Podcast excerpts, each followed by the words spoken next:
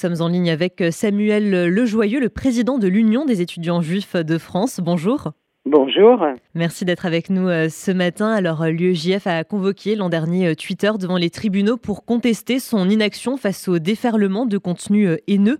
Est-ce que vous avez pu observer depuis des progrès quant au niveau de la transparence de cette modération? Bah non, clairement pas, clairement pas à plusieurs titres. D'abord, effectivement, on avait intenté cette action en justice pour que Twitter euh, nous livre les, informations concernant euh, euh, la modération, le nombre de modérateurs francophones, leur formation, etc., etc.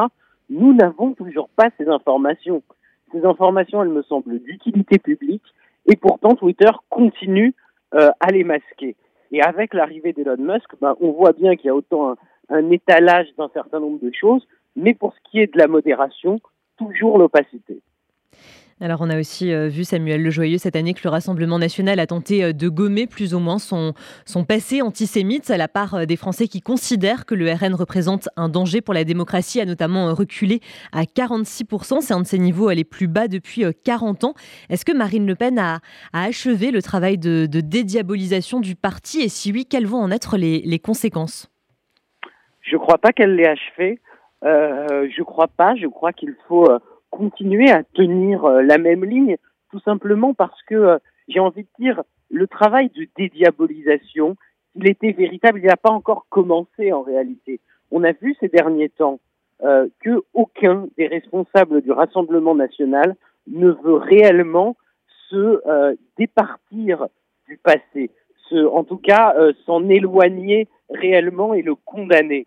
Donc il n'y a pas de changement dans la ligne du Rassemblement national, il y a un changement marketing qui porte effectivement largement ses fruits, mais je crois qu'on l'a vu, et les institutions juives, notamment l'UEJF, mais beaucoup d'autres également, sont très claires et marquent encore cette barrière, ce verrou, euh, de façon très très claire.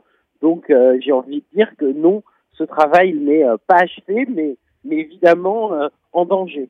Et alors, euh, dernière question, Samuel euh, Lejoyeux, un plan de lutte contre l'antisémitisme va aussi être dévoilé dans les prochaines semaines par euh, le gouvernement.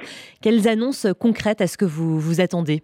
Ben, on attend, on attend plusieurs choses. On attend évidemment, vous, vous, l'avez dit, du concret, parce que il est temps. ce plan, il a, il a mis longtemps à sortir. Hein, maintenant, ça fait plus d'un an on n'a pas de renouvellement de plan de lutte contre le racisme et l'antisémitisme. Moi, ma question, ça va être surtout, est-ce que via ce plan, on va voir que la lutte contre le racisme et l'antisémitisme est une vraie priorité pour le gouvernement?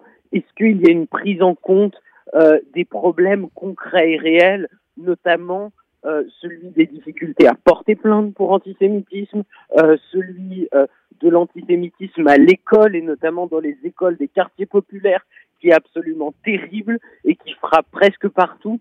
Donc voilà, on va voir si vraiment ces problématiques-là, elles sont prises en compte. Il y a eu un travail de concertation très large auquel l'UEJF a participé.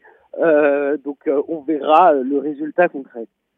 Merci beaucoup Samuel Lejoyeux pour, euh, pour toutes ces précisions. Je le rappelle, vous êtes président de l'Union des étudiants juifs de France. Merci encore et très bonne journée à vous.